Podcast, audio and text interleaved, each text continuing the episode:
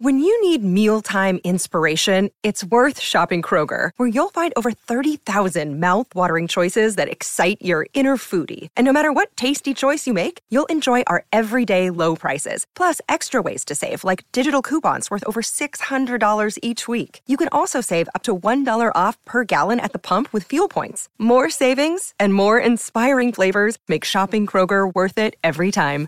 Kroger, fresh for everyone. Fuel restrictions apply. Ciudad del Vaticano, 6 de enero del año 2001.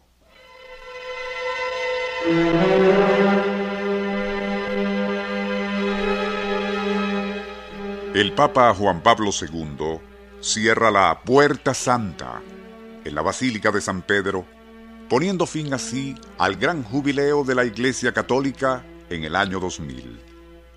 El próximo jubileo debería celebrarse dentro de 25 años, a menos que se cumpla una tétrica profecía que reza así.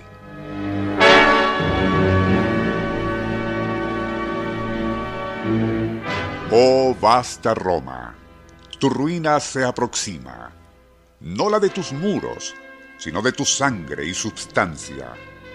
El áspero, por sus bulas y encíclicas falsas y pactos maliciosos, hará tan horrible mella en la iglesia que será como un puñal hundido en su corazón.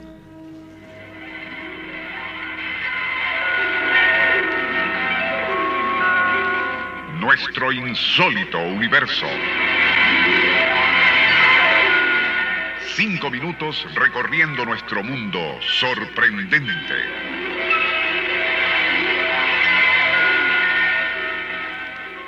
El sombrío vaticinio citado al inicio y que se refiere a un presunto cisma, así como posible fragmentación del catolicismo después de la primera década del siglo XXI, fue hecha por Michel de Nostradamus hace 600 años.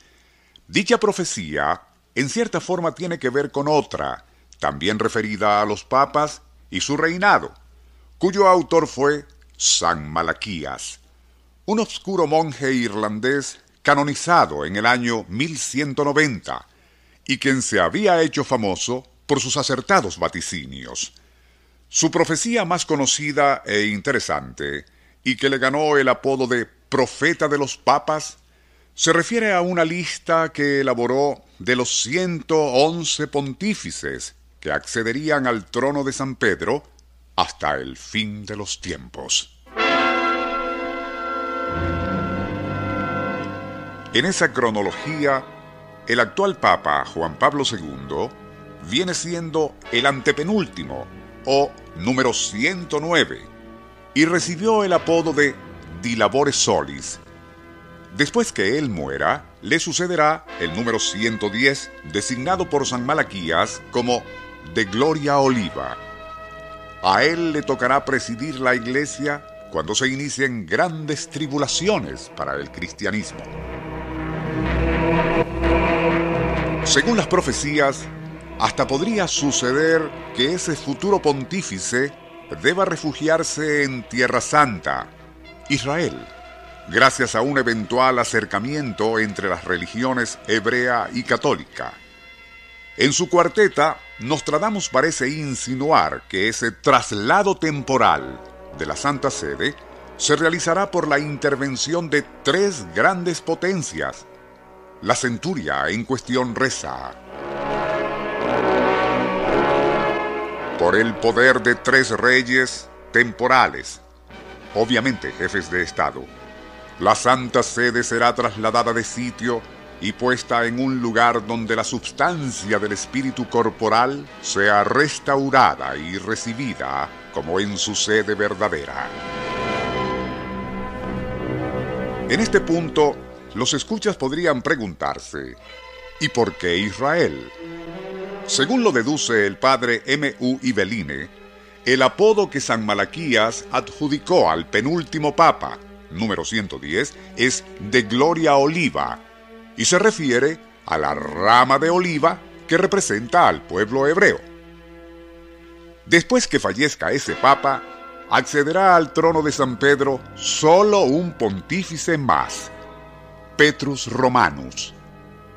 El número 111, quien será el último y de quien vaticinó San Malaquías. En la última persecución definitiva a la Iglesia Católica, el Papa reinante será Pedro el Romano, y éste regresará el trono papal a su sede original en el Vaticano. Desde allí apacentará a sus ovejas en medio de muchas tribulaciones. Pasadas estas, Roma será destruida y el gran juez sentenciará a su pueblo. Ciertamente un vaticinio tremendista, pero ¿se cumplirá acaso? ¿Serán las tres primeras décadas de este siglo XXI tan convulsas y amenazantes para el cristianismo como lo anuncian las profecías? Nadie lo sabe, y solo quienes estén vivos en esos tiempos futuros lo verán.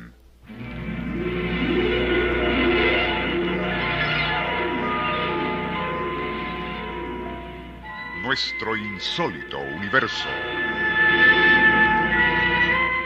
Email insólitouniverso arroba hotmail.com Libreto y dirección Rafael Silva. Operador Francisco Enrique Mijares. Les narró Porfirio Torres.